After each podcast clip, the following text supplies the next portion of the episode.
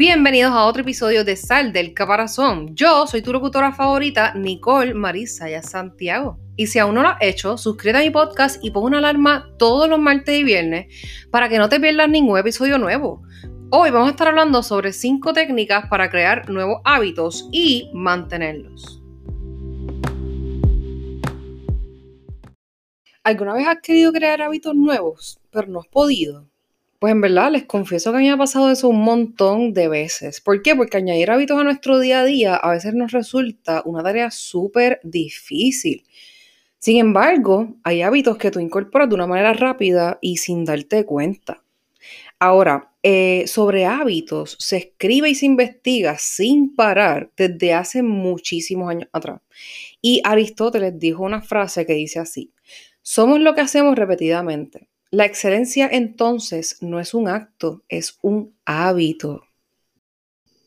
Te voy a contar lo que para mí han sido las cinco técnicas esenciales que me han ayudado a crear nuevos hábitos y a mantenerlos a lo largo del tiempo, que es lo más importante.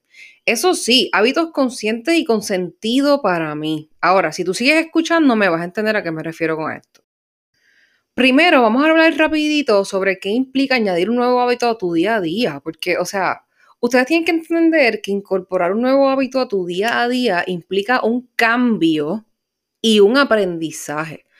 Estos dos procesos requieren un consumo de energía que tú no tendrías si te quedaras con lo conocido y con lo que ya tú tienes internalizado dentro de ti como real. Así que es súper importante sentirte con energía al momento en que tú decidas implantar un nuevo hábito en tu vida. Si tú estás pasando una temporada de estrés o te sientes como que cansado, te recomiendo que antes de incluir un nuevo hábito sigas las cinco técnicas que te voy a explicar. Las cinco técnicas para crear nuevos hábitos son, comencemos con la número uno, que es reflexiona sobre el para qué de ese nuevo hábito que tú quieres implementar en tu vida. Muchas veces nos dejamos llevar por lo que hemos leído o escuchado acerca de lo que es mejor para conseguir el éxito o los resultados que queremos.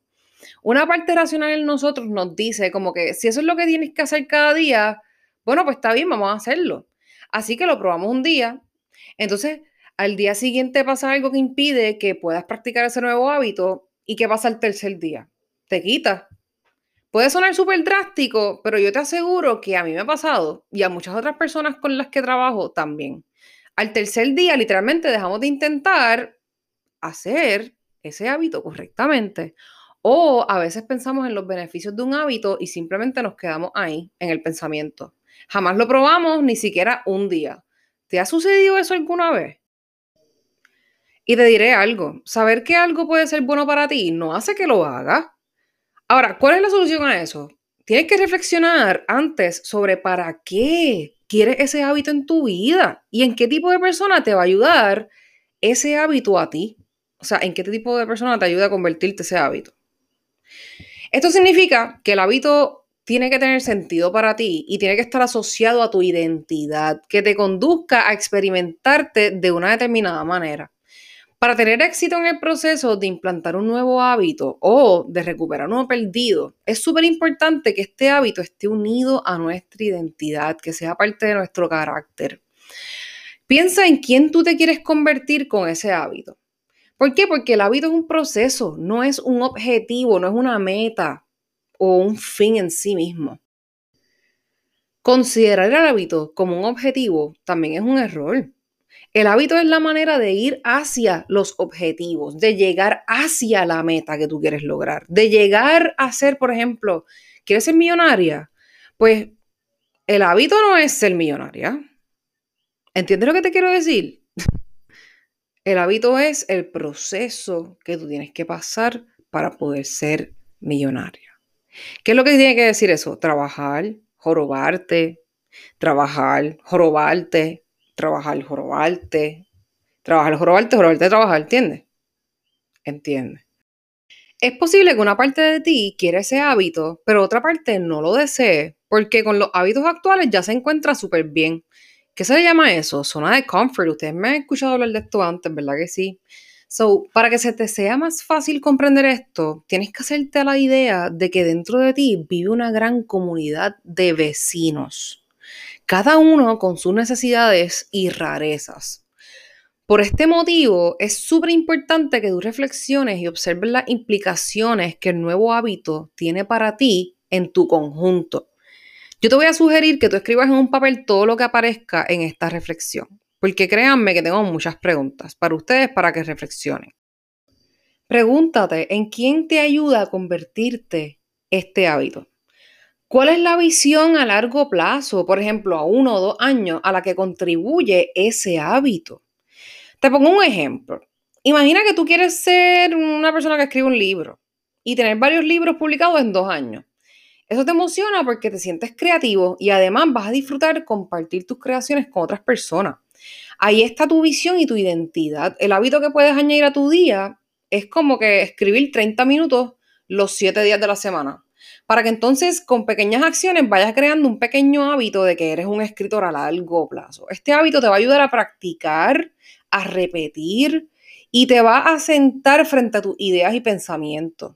Al principio te va a costar, sin embargo, pasado un tiempo será algo que harás de una forma tan fluida y tan tranquila. Crea.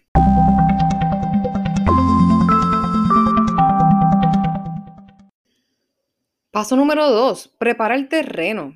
Hay una metáfora que ayuda a entender el funcionamiento de los hábitos y es imaginar que los hábitos son como semillas que hay que sembrar y cuidar para que den fruto. No sé si lo sabes, pero para que la semilla enraíce bien y dé sus frutos es súper importante tener una buena tierra. So, eso mismo es lo que necesitan tener los hábitos claves que queremos en nuestra vida. Hay hábitos que necesitan de otros para llegar a funcionar. Te voy a poner un ejemplo que siempre uso. Si quieres tener el hábito de comer saludablemente, antes necesitas desarrollar otros hábitos que apoyen al primero. Tú no puedes pasar de no preocuparte por tu alimentación a querer cuidarla de repente. Pero obviamente tendrás que cambiar los alimentos que compras, dónde los compras y cómo los cocinas, por ejemplo.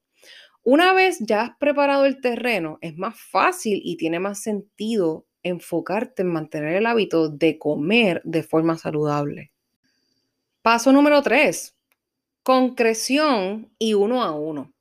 Ya hemos dicho que los hábitos son un proceso y no un fin en sí mismo, no son un objetivo. Sin embargo, para poder ponerlos en funcionamiento, tú necesitas pasar a la acción, tienes que actuar, tienes que hacer. Para eso, nuestro cerebro lineal y lógico necesita información muy clara, concreta y precisa. Nada de, lo que era ni pensamiento de puede ser lo abstracto. Tú necesitas decidir súper bien cuándo vas a poner en práctica el hábito, dónde lo vas a poner en práctica, cómo vas a llevarlo a cabo, con quién lo vas a poner en práctica. ¿Qué disparador te recordará que es el momento de poner en marcha ese hábito? O sea, como que qué es lo que va a hacer que como que tú hagas pium y como que entiendas que es el momento de poner en marcha el hábito. No sirve con formular ideas abstractas como, ay, es que yo quiero eh, hacer más ejercicio la semana que viene. Hay que decidir qué ejercicio quieres hacer, cuándo, dónde, con quién y preparar todo lo necesario. Si no, cuando llegue el momento de ponerlo en marcha, tú vas a encontrar mil excusas para no hacerlo. En mi caso, dejar la ropa de caminar por la mañana preparada y visible me recordaba que yo tenía que poner en práctica el hábito de caminar. ¿Entienden? Y como ya les dije al principio, añadir un nuevo hábito requiere mucha energía, así que no intentes implantar más de un hábito al mismo tiempo. No quieras cambiarlo todo a la vez. Menos es más. Uno a uno, paso a paso. Así es como mejor funciona. Además, los pequeños logros, si tú los celebras y los valoras, te van a ayudar a conseguir mucha más motivación y confianza en ti mismo para poder seguir hacia adelante, porque ustedes saben que el amor propio es parte de. Tip número 4. Traza un plan B por si el plan A falla. Antes de empezar nada más con el, con el plan A, yo necesito que tú primero tengas un plan B. Te vas a preguntar como que qué incluye el plan B. Pues mira, este plan B comprende de las acciones que tú vas a poner en marcha cuando, por ejemplo, tú dejes de practicar el hábito por tantos días. También determina cuál es esa línea roja que tú no vas a cruzar. O sea, cuántos días seguidos sin practicar ese hábito tú te quieres permitir. ¿Qué otra acción en lugar del hábito tú vas a poner en práctica si, por ejemplo, estás de viaje? Imagina que tu hábito es salir a correr todos los días. ¿Qué harás cuando vas de viaje? ¿Te vas a llevar ropa y vas a ir a, este, a la última hora del día al gym del mismo hotel? Tienes que especificar bien la hora. ¿Te levantarás más temprano para salir a correr? Ese es el plan B. Y también puedes incluir otros disparadores del hábito o frases que te motivan. La creatividad es una buena aliada cuando se trata de incorporar nuevos hábitos. Así que piensa, desarrolla, pero tienes que planificar. Número 5. La técnica de la prueba de 30 días. En general, cuando nosotros pensamos que algo tiene que ser de una forma específica para siempre, nos da como pereza, no nos gusta. Por eso, decirle a tu mente que vas a incorporar un nuevo hábito en tu vida y que será así para siempre puede dar la sensación como que como algo agrio y una disciplina extrema, como que algo no quiero. Por eso es una buena idea contarte que solo vas a probar durante 30 días para ver qué tal te funciona para ti un determinado hábito. Estoy casi segura de que has oído que necesitamos 21 días para crear nuevos hábitos. Lo cierto es que los estudios hablan de bastante más tiempo. En función de la complejidad del hábito y del punto de partida en el que te encuentres, tardarás más o menos tiempo. Una media más aproximada a la realidad son 66 días. Así que no es 21 días, son 66 días mínimo. Una prueba de 30 días puede darte una idea del beneficio que tú vas a conseguir con ese hábito, el famoso para qué del que te hablaba al principio. Atención, by the way, esta prueba no es de 30 días a lo loco, sino de 30 días corridos. Y si un día fallas, vuelves a empezar. Ponte un calendario visible y cada día que hagas el hábito, pon una cruz. Si un día estás sin cruz, vuelves a comenzar la cuenta desde 30. Los hábitos son más bien habilidades que se manifiestan en un comportamiento externo y por lo tanto producen unos resultados u otros. La forma en la que cada día nos relacionamos con nosotros mismos, los demás y el entorno depende de nuestros hábitos. Los hábitos, una vez incorporados al músculo, como cuando aprendiste a conducir o montar en bicicleta, que ahora mismo lo haces sin pensar porque, hello, súper rápido y súper fácil tanto que apenas necesitan energía para ponerlos en práctica. O sea, tú no gastas nada de energía. Por eso es que tú puedes pensar en 20.000 cosas mientras estás guiando. Sin embargo, es fundamental seguir manteniendo la conciencia sobre tus acciones para que la rutina no se apodere de ti y te convierta en una persona automática, que no estés en autopilot, que tus hábitos te mantengan productivo y no reactivo en tu vida. Así que eso es todo lo que les tengo por hoy. Si te encantó este episodio, compártelo con alguien que conozcas y que ames. También me ayudaría muchísimo al compartirlo en sus historias de Instagram y etiquetarme. Mi Instagram es arroba Nicole Marie Sayas, Nicole Marie Sayas, todo junto. Porque la única manera en la cual crece mi podcast es gracias a todas las veces que ustedes lo publican y lo comparten.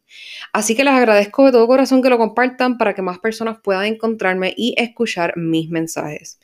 Y recuerda, sal del caparazón, vuela alto y sé feliz, que la vida te está esperando. Los quiero y que tengan excelente día.